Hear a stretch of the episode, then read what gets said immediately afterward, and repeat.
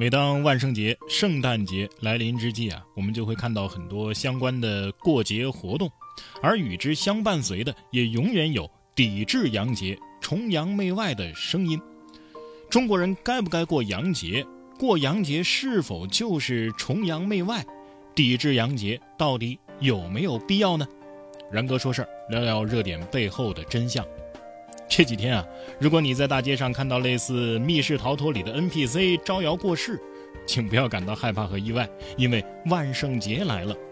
作为一名九零后，自从上了初中，就感觉啊，过洋节是一件至少在学生群体中很流行的事儿啊。其中以圣诞节尤为突出，其次是万圣节和情人节。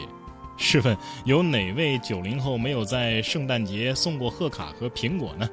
在我印象当中啊，当时反对的声音好像并不多，学校甚至允许学生在圣诞节或平安夜在班上举办圣诞晚会。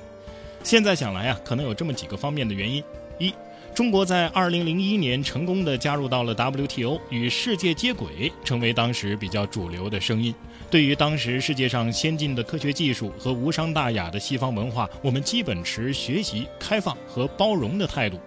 二，作为第一批接触和培育网络文化的九零后，当时正处于青春期的我们啊，乐于接纳、吸收和追求非主流的文化，以彰显个性，以至于非主流伤痛文学垮掉的一代，呃，甚至一部分杀马特啊，成为了我们身上的标签三。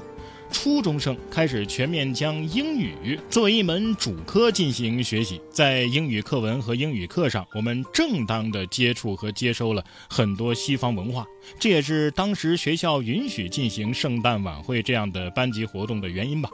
四，在校园环境当中啊，同学与同学之间有互赠小礼物和贺卡的现实需求，而中国的传统节日呢，不具备互赠礼物的历史背景和现实条件。像春节、元宵、中秋等等这些节日啊，学校都在放假，而洋节则给了学生们在一起过节的机会。那么，以学生群体为代表的年轻人过洋节，是否就意味着他们崇洋媚外呢？答 案当然是否定的。洋节只是现在人吃喝玩乐、消费、购物、送礼的一个由头而已。从中国人过洋节的方式上看，与洋节本身的宗教文化背景不能说是一模一样，简直就是毫不相干。您见过哪个外国人过平安夜送苹果，过万圣节扮演济公 cos 那英的？在中国呀，万圣节俨然成为了 cos 节、玩梗节。年轻人甚至调侃：据史料记载，万圣节源于中国的秦朝。对于中国的传统节日，我们尊重传统，保持敬畏，主打与家人温馨团聚；对于这些所谓的洋节呢，我们则就地创新，随意玩梗，主打与朋友娱乐狂欢。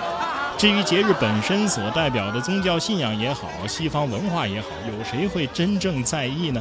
随机采访一位在万圣节扮鬼的年轻人，估计百分之九十九的人不知道万圣节的全称是什么。是哪个宗教的节日？甚至有一半以上的人平时根本就不知道万圣节具体在哪一天。现在人的压力啊已经很大了，好不容易找个理由释放一下，又有何不可呢？我们不应该只盯着这一天是不是洋节，而应该看到中国人在这一天快不快乐。毕竟，做人嘛，最重要的就是开心了。